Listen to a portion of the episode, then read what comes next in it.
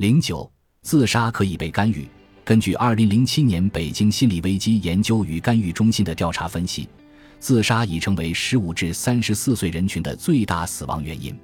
我国每年平均有二十八万人死于自杀，一百七十万人因家人或亲友自杀而出现长期且严重的心理创伤。一个人自杀会对周围至少六个人的精神和心理产生长期的负面影响。有十三点五万十七岁以下的孩子经历过父亲或母亲自杀的变故，有超过二百万人自杀未遂。美国的一项统计数据显示，全球范围内每一千个人中有四人自杀。有七人计划自杀，有二十人考虑自杀。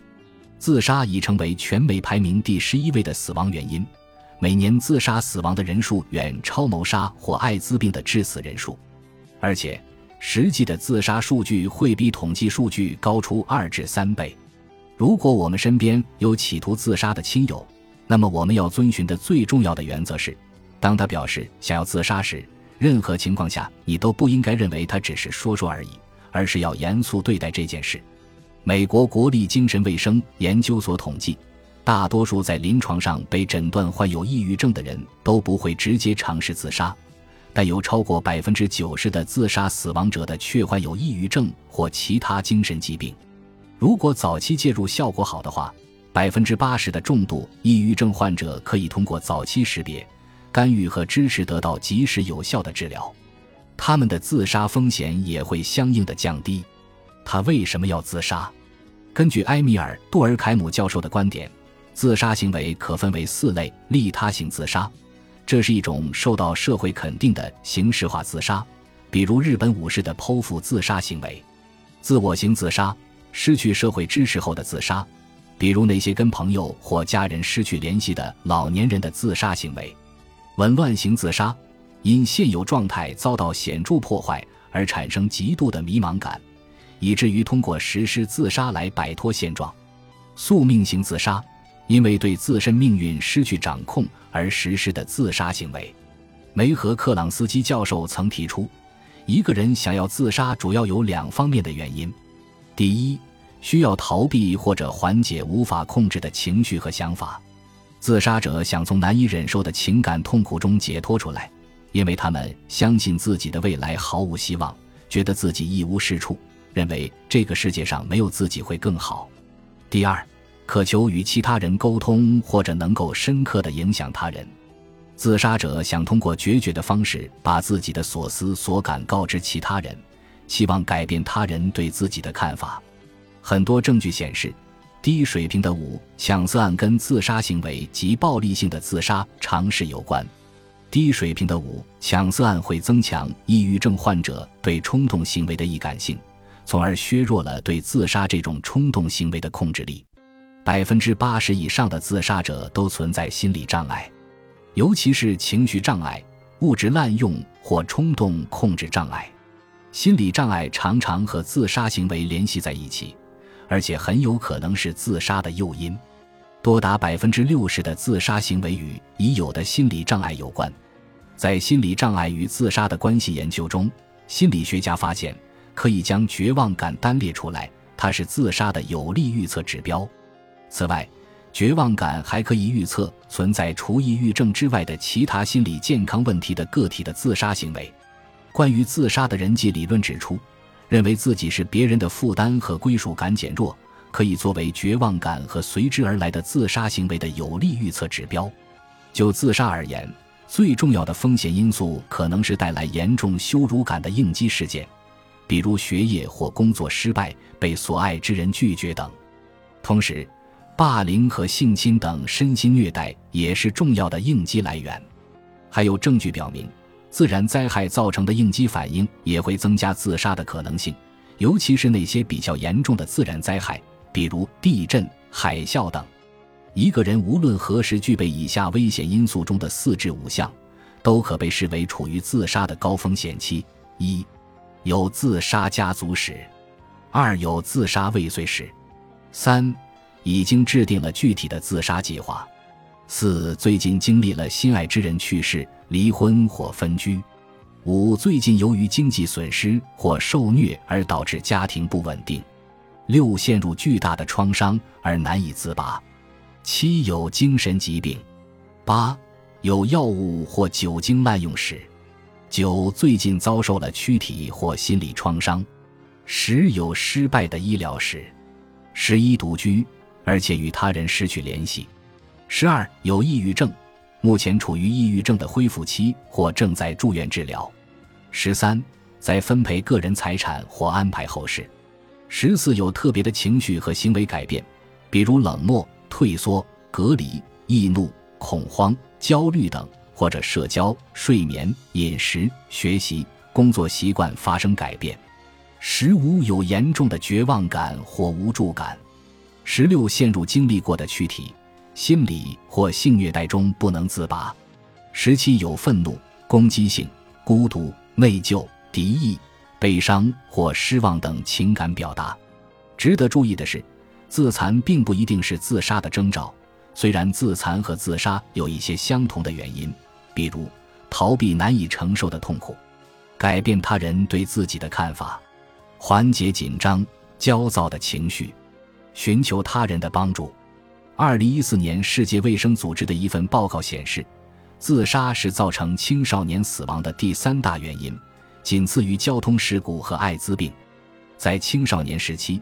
想要自杀和尝试自杀的人数占比约为十六至十三，相较年轻人，老年人的自杀率也在近几年急剧上升，这和老年人躯体疾病的增加、社会支持的减少以及由此导致的抑郁障碍有关。从性别上看，全世界范围内除了中国，男性自杀率都比女性高。男性通常选择激烈的自杀方式，比如开枪和上吊。女性一般选择比较温和的方式，比如过量服药等。数据显示，男性大多在老年阶段实施自杀，而女性大多在中年阶段实施自杀。但在中国，女性的自杀率高于男性，尤其在农村地区。容易诱发自杀行为的风险因素包括家庭自杀史、滥用酒精或药物、有自杀的过往经历。有慢性疾病或残疾，对人生持绝望的看法，有被虐待的经历，有冲动或好斗倾向，对寻求帮助有强烈的耻辱感，有抑郁、躁郁、精神分裂等精神障碍，和社会处于隔离状态，缺乏社会支持，近期生活变动如失恋、失业、失去住房等。认为自杀是摆脱困境的有效方式，可以接触到致死性的物品，比如利器、毒药。接触过自杀死亡的人，或者加入有自杀倾向的群体。大多数人听到自杀消息时的反应是悲伤和好奇，只有少数人的反应是去尝试自杀，而且使用的往往就是他们听到的自杀方式。二零一二年的一项研究表明。自杀行为和暴露于与自杀有关的媒体信息之间存在正相关关系。自杀的群体发作在青少年中表现得最为突出，大约有百分之五的青少年自杀行为源于模仿。北京市卫生和计划生育委员会负责人曾公开表示，个别媒体对自杀事件不负责任的报道会加剧这种传染性行为的传播速度和影响范围。了解了自杀的原因。表现和影响因素之后，如果你觉得身边有人存在自杀的风险，作为旁观者、同学、朋友或亲属，你应该主动接触他们，并且表达你的忧虑。任何人都可能会产生自杀的念头。如果你认为某人有自杀倾向，你应该直接询问那个人，比如：“你有自杀的想法吗？你想自杀吗？”切记，不能以高人一等的态度或者命令式的口气。也不应该有先入为主的倾向，像你是不是想做傻事呀？这样的表述比较平易近人，有自杀想法的人可能不会过于排斥。有些人可能会觉得这种直接询问的做法会强化对方自杀的想法，但研究表明，如果一个人有自杀倾向，直接询问不会增加他们的自杀风险。相反，这样问实际上给了他们一个解决问题的机会。并让他们知道有人在关心他们。当有人告诉你他想自杀的时候，你可能会感到震惊和焦虑，这是可以理解的。但你需要避免做出消极的反应，而是要表现出冷静、自信和富有同情心的样子。你可以使用的交谈技巧包括说一些真正关心对方的话，比说你应该怎样做更有效。你需要理解、支持有自杀想法的人，还需要全神贯注地倾听他们的话，问一问他们在想什么，有什么感受。你要让他们安心，向他们表示你愿意听他们说任何想法和感受，以及他们想死的原因，让他们知道可以把这些事情说出来，即使过程可能很痛苦。允许他们自由表达自己的情感，比如尽情哭泣、发泄愤怒，甚至是大声咒骂。感谢他们愿意分享自己的感受，并告诉他们这样做是有勇气的表现。倾听的过程中需要保持耐心和冷静，不轻易同意或者否定他们的态度、行为、观点，让他们自由的表达，提出开放式问题，这样才能问他们更多问题，从而发现隐藏在自杀念头背后的信息。以总结的方式表明你确实在倾听他们，比如你想表达的就是妈？通过对话找出其中的重要信息。时时刻刻表现出同理心。美国的抑郁和双向情感障碍知识联盟曾给出十一条对待有自杀想法的人的建议：一、认真对待他。尽管绝大多数有过自杀想法的人都不会真正实施自杀行为，但大多数自杀者在自杀之前都向朋友或家人表达过他们的自杀意图。二、获取帮助，打电话给他的治疗师或他信赖的人。或者防自杀热线、危机干预热线、网警或其他专业的心理健康组织。三、表达关切，详细的告诉他为什么你认为他有自杀倾向。四、给予关注，认真倾听，保持目光接触，用身体语言表明你专注于他说的一切。五、直接询问他是否有自杀计划，如果有，这个计划是什么？六。认可他的感受而不妄加评判，比如，我知道你现在的状况真的很糟糕，但我想陪你帮你一起熬过去。或者，虽然我还不能完全理解你的感受，但我想帮助你。七，安慰他事情会有转机，并且强调自杀是对暂时性问题的一个不可逆的解决方案。八，不承诺保密，你可以帮他联系精神心理领域的专业人士。并准确告知即将或正在发生的事情。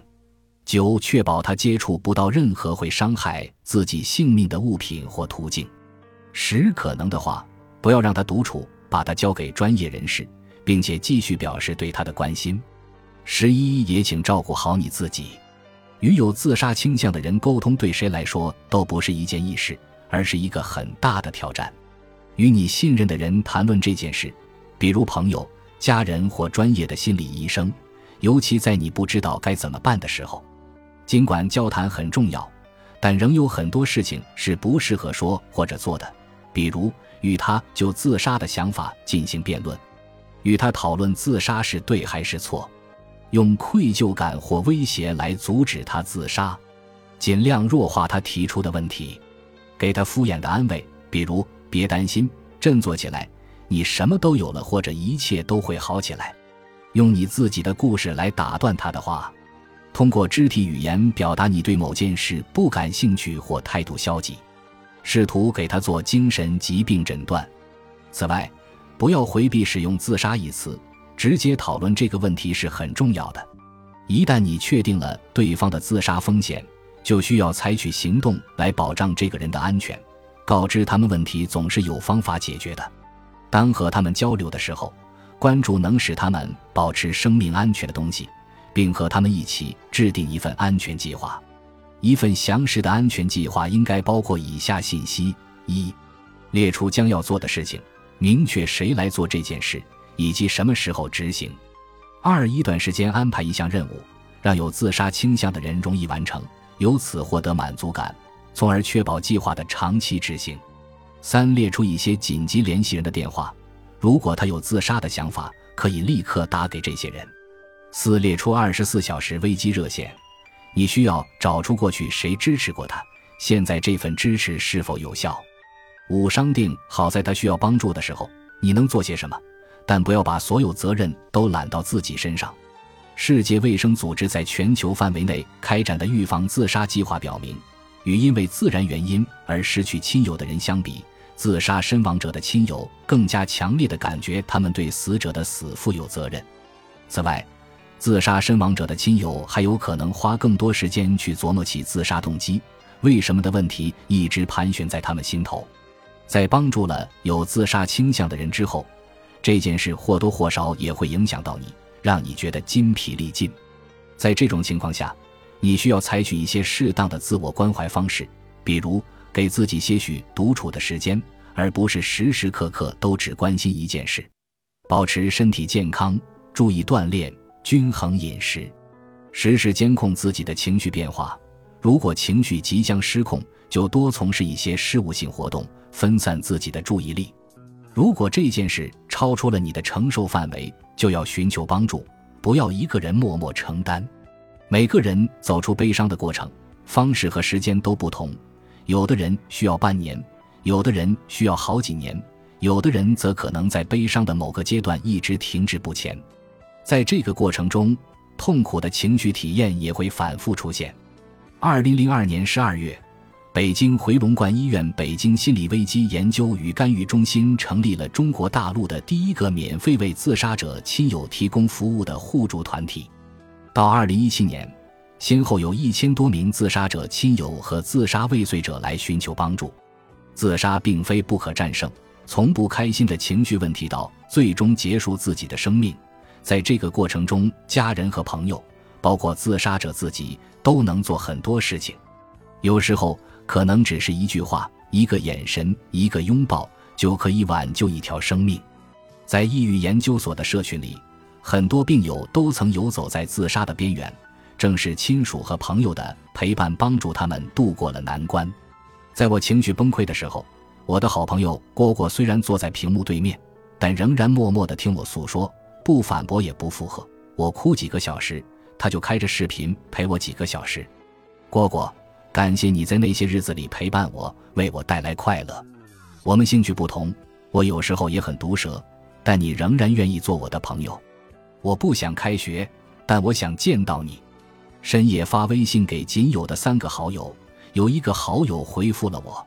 他带装穿制服忙了整整一天，刚一下班就用充满阳光的话语关心我、问候我。我突然觉得自己其实也可以活得跟他一样好。谢谢你一直陪伴我，尽管我们走的路完全不同，但我们的心灵路线一直是一样的。我是风筝，家人是线，谢谢你们拉住了我。为了爱我的家人，我不能有事，因为我爱你们，让你们担心了。你的陪伴和支持唤醒了我对美好未来的向往。你让我知道一切都会改变，绝望的黑暗心境是不可持续的。我怎么能死呢？